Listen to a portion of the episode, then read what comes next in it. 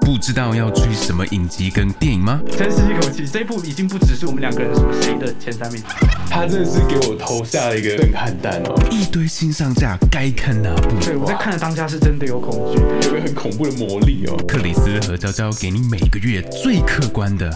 哎，等等，你们很客观对吧？客观，客观，我们就是客观当然啊，哦，对，最客观的 Netflix、Disney Plus 院线最新消息都在午夜场报报。现在时间九月四号。Hello，大家好，欢迎来到午夜场报报。我们要跟大家讲一个重磅的消息哦，就是我们现在呢 要变成这个周更，双周更才成功执行一次 就要放大化。没错，我们我们已经飘起来了。好，首先呢，Netflix 的新上架哦，在九月二号，这个《让子弹飞》哦，这个是我记得我们大学的时候，就是如果背不出这一句的台词，在班上是会被排挤的。哪有那么夸张啊？想读电影系，如果只能看一部片的话，不是大国民，是让子弹飞。让子弹飞。我看我看到那个那个什么 IG 的这个留言哦，就有人讲说，哇，这子弹飞了好久，终于飞进这个 Netflix。哇，真的，居然没有这一部，我看到的时候其实有一点意外。让子弹飞这一部，其实我相信在台湾它算很红，但如果你没有看过的话，这一部算是一个有一点悬疑的喜剧，这样讲对吗？就是它它其实就是你会先知道很多那种部分资讯，然后慢慢拼拼凑凑，跟着剧情一起看出我是整个事件背后的错综复杂角色关系、阴谋论。然后当中当然有非常多就大家都朗朗上口的京剧台词。我觉得他喜剧节奏抓的非常好。那时候在看的时候，对于演员之间的表现非常的印象深刻。好，那这个部分就是我们 Netflix 的快乐时光。那接下来我们的悲惨下架，首先九月十四号，太快太快了吗？在九月十四号，这个 Netflix 的下架呢，是我们的《神鬼猎人》哦。终于得奖了的皮卡丘，靠着这一部拿到奥斯卡。没错，那这一部呢，它除了有非常非常绝美的摄影跟很精彩的场面调度之外，有一个很有名的睡在马里面。这个就完全是他的经典吧，就是所有人。就算你没看过《神鬼猎人》，你也知道，就是我们的皮卡丘在里面就是睡了 睡了很久啊，对，而且是真的是尸体。对，那个拍摄环境一定非常非常的艰辛哦，他们真的是为了要呈现那样子的状态，做了很多的努力。因为像我们在讲《金牌特务》的时候，就讲到他们有拍冰水的桥段，他们可以用热水嘛，然后还有一个奢侈的烦恼是要怎么演出在里面很冷的感觉。但这部完全不会有这样的烦恼，因为他们有很大量的实景拍摄。好恐怖哦！哦，这真的太痛苦了，真的很拼啊，对太平了，太平。了。如果还没有看过的话，快去看，快去看，还有时间哦。还要给他奥斯卡，下一就叫叫他停了，叫他停了，就 你可以收手了。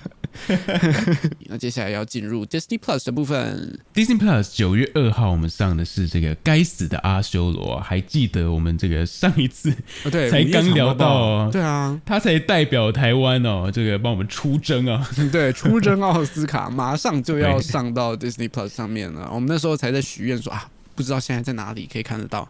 对，现在不用烦恼了，九月二号已经在 Disney Plus 上面了。哇，太感动对，了就。可以来看《该死的阿修罗》，大家一起支持一下。那我们接下来呢？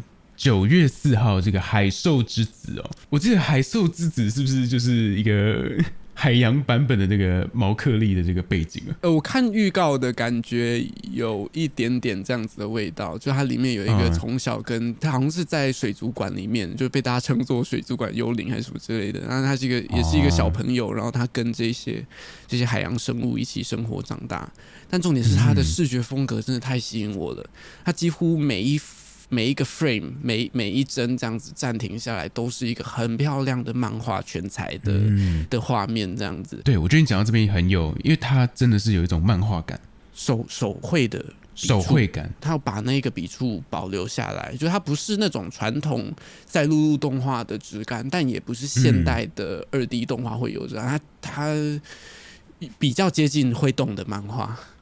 然后里面有一些只有二 D 动画才能做的事情，这样子。对、嗯对，你会感觉那些线稿在流动的那种感觉。对对对对对对，所以非常期待能够在 Disney Plus 上面终于跟这个作品见面了。那接下来呢？九月七号，我们的这个我的婆婆怎么那么可爱哦？这一部其实台湾的观众不太怎么需要去做推荐，那时候金钟奖拿爆的这个 我的婆婆这一部就是也是京剧制造机啊。那里面其实我当初看到的时候有一点迟疑，就说嗯，钟欣凌演婆婆，她可以演婆婆了吗？还没吧，还不行吧？那我我跟我们一样都老了。什么？我我我看完第一集之后，就是她那个形象。那一开始的时候，我我其实还是觉得那个老妆的质感有一点点，你你你会需要花一点时间习惯。但这个设定很快就被演员们，还有特别是钟欣凌的表演给说服了。对，然后你就可以很就是很放心的沉浸在这个剧情里面。然后它有一些嗯非常深刻的，不管是对社会的描述，或者是对人跟人之间的互动这一件事情，我觉得在我的婆婆怎么那么可爱里面，她拿捏的非常好的是那个喜剧跟严肃的议题之间的切换，就感动的地方感动，然后好笑的地方很好笑。那接下来九月八号啊，是我们最近在院线上上映，很快呢，光速就来到我们这个串流平台的这个《雷神索尔：爱与雷霆》哦。没错，然后伴随着它的制作特辑，也就是我们之前跟大家在嗯 Miss Marvel 推荐过的 Assembled，也会一起的一并上架在九月八号的时候。哎，我们是不是其实没有在 C 九五月场上面很正式的讲过雷神索尔？对，其实我们当初是有去看的、哦，但是不知道为什么后来没有录到啊。那我们就会在我们这个下一期的这个宝宝跟大家分享我们看完《雷神所有》的心得哦。那同样在九月八号有一个呃我自己非常期待的，其实我们我们在 CJ 网上面有提过几次，因为克里斯没有没有看那个。星际大战系列，所以我一个人在这边发厨有一点孤单哦。但因为这一次我实在太太太太太期待这个了，所以一定要跟就是如果有观众是星际大战的粉丝的话，一定要来跟你们推荐一下这个欧比王肯诺比的《绝地归来》（A Jedi's Return）、嗯。这个它是几乎就是我的童年的纪录片。因为我是我是前传世代的嘛，虽然大家对前传可能褒贬不一，然后充满迷因这样，但我嗯。我是被前传带大的，所以呃，我小时候的心中的英英雄就是 就是那个 Anakin 这样，然后就看着 Hayden Christensen 跟伊万麦奎格他们这这个世代长大的，那可以看到这样子的一个纪录片影集，我相信我到时候应该是电脑前面 在电脑荧幕前面哭的稀里哗啦的，我现在就已经讲的很激动。那所以如如果大家有有有追最近 Disney Plus 的星战影集的话，其实可以发现，就是我觉得 Disney Plus 有一个很了不起的地方是，现在 Disney 出品的，他们已经把就是那种影集的制作水准拉高到一个不可思议的程度。嗯我我觉得之前在在 Disney 之前，可能就是 HBO 在做这件事情。包含他们那个黄金罗盘的影集，然后包含大家比较熟知的，可能《冰与火之歌》，就他们已经把哦 TV 就是可能比较廉价，可能比较没预算的这个这个刻板印象已经完全的抹除。那我觉得 Disney Plus 就有点承前启后，又再把又再 up the game 一点，又又再把整个标准嗯再提高更多这样。然后特别是在星际大战这一阵子，从最早的曼达洛人到现在，这些系列它都有很高水准的，特别是在电影业界有一些技术的革新跟推动。如果大家对就是电影制作有兴趣的话，应该都有多少有耳闻这样子。所以这一次可以看到这样子的纪录片，就是非常非常期待，有点回归回顾我的童年的这种感觉，嗯真的是绝地归来。然后看到他们两个又很感动，就是在这边推荐给所有的星际大战粉丝。那接下来呢，我们九月十四号这个四叠半时光机蓝调你你你有看过四点半系列吗？没有一？定要去看，你一定要去看。这个这个就是就是就是没有第二句话，一定要去看。四叠半神话大戏是它彼此之间你可以当做独立作品来看，但它会有很多，它有点平行时空的概念。总之，它是一个非常松散，就不是那么紧密连接，但又密不可分的系列这样子。嗯，我我我尽量在避开一些雷有雷的地方，但总之，四点半神话大戏作为一个作品，我觉得它是我对日本动漫画的所喜欢的东西的集大成。对对，这样这样子评价非常高，但我觉得不过誉。就是嗯。所有我喜欢的关于日本动画的最精髓的东西都在里面，好，包含他对节奏掌握、日式幽默，然后他的视觉风格，然后他可以玩的东西，然后他想讲的议题，几乎都在里面。特别如果你现在如果有听众是大学生的话，强烈建议你先去看四点半神话大戏。那有很多四点半神话大戏里面的角色都会回归到这一次的四点半时光机蓝调。我看完预告自己是非常期待，那就希望大家会喜欢这个，呃，也算影响我很深，然后我也非常喜欢的作品，这样子。那我们这边讲完了 Disney Plus 哦，接下来来到了院线片啦。那我们第一个九月二号啊，是我们的这个三千年的渴望哦。好，这一部呢，当初我在电影院我看到海报，其实就很吸引我。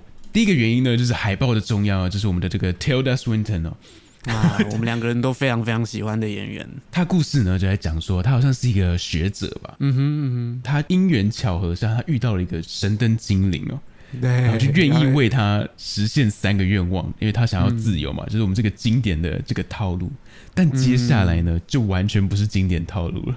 Tilda Swinton 超理智啊，他说所有这种故事许愿的都会付出沉痛的代价，所以他不想许。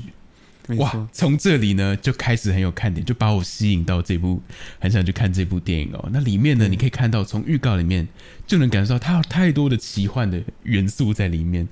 然后哦，画面绝美，对，那愿望呢又跟欲望有关，所以它里面有很多感觉啦，可能有很多人性的，然后再配合奇幻的具象化来表达这个人心的一些各种层面哦，所以就非常的吸引我。然后我也很想知道他最后跟这个精灵他做出什么决定。它里面还很这个吊人胃口的，就是说最后一幕嘛，就说。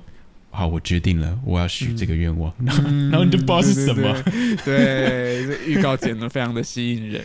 对对对对对，所以这一部呢，算是我在九月哦非常非常期待的一部哦。除了 Tilda Swinton 之外，也有一个我们在节目上应该也提过蛮多次的 Idris Elba，然后导演又是 George Miller，是那个《疯狂麦斯》的导演嘛。啊，对，哦，这部的视觉就很有他的感觉，很会运用颜色，然后摄影很漂亮，然后有一些那种奇幻的元素在里面，所以很期待这一部片。我觉得它有那种人生片段的驾驶，哎呦，对，哇，可以希望是这样。期待一下。嗯希望对对是这样对对对。同样在九月二号呢，有我们这个蜘蛛人无家日的这个加长版哦。OK，听到这个消息的时候还蛮兴奋的。不过其实后来大家看到他试出的这个加长片段只有十五分钟的时候，其实大家都有点迟疑，就觉得嗯对呀、为了十五分钟，然后你要回去为了15分钟看整个，呃，说是这样说，那时候 End Game 他也只加了一个删减片段，也是把我骗回去，骗的开开心心、服服帖帖的。老满足了。对，原本我其实还是有一点迟疑啦，不过刚刚有看到我们很喜欢的频道叫 New Rockstar，嗯，然后他们已经看完了，在没有暴雷的情况下，我看了一下他们前面的比较盖瓜的推荐，然后看完之后，我其实很想去。他的说法是，哎，好像在这个版本里面加入了很多。让整个故事线、让角色互动都更完整的一些还蛮关键的内容，哦，这一点本身还蛮意外，因为我本来想说啊，可能就是一些粉丝服务，然后啊，你可以看到更多三个 Peter 互动的东西啊什么。他说，嗯，哦，我懂你意思。原本觉得就是加一些点缀的，就可能并不会对于整体有一些真的说很加分的，就是粉丝服务项。对但没想到他这样形容下来，哎，反而是可能有助于整个剧情的流动的。对，比如说像那个施法的内容啊，有有做一些更完善的诠释，哦就有哦有一些设定上的补足，这样可能哦，原本有一些我们觉得嗯剧情是不是有一些漏洞的地方啊，或者有一些我们我们可能要自行猜测的地方，在这个加长版里面都有获得更大量、更完整的资讯，呃好像可以期待一下。就听说开场的时候有一个小惊喜，通常都会有嘛，就会有可能就是什么导演啊、演员啊录制的讯息什么，就感觉这部也可以稍微期待一下。好，那我们今天的午夜场报报就到这边结束了，我们下周再见喽，拜拜。拜拜，下周见。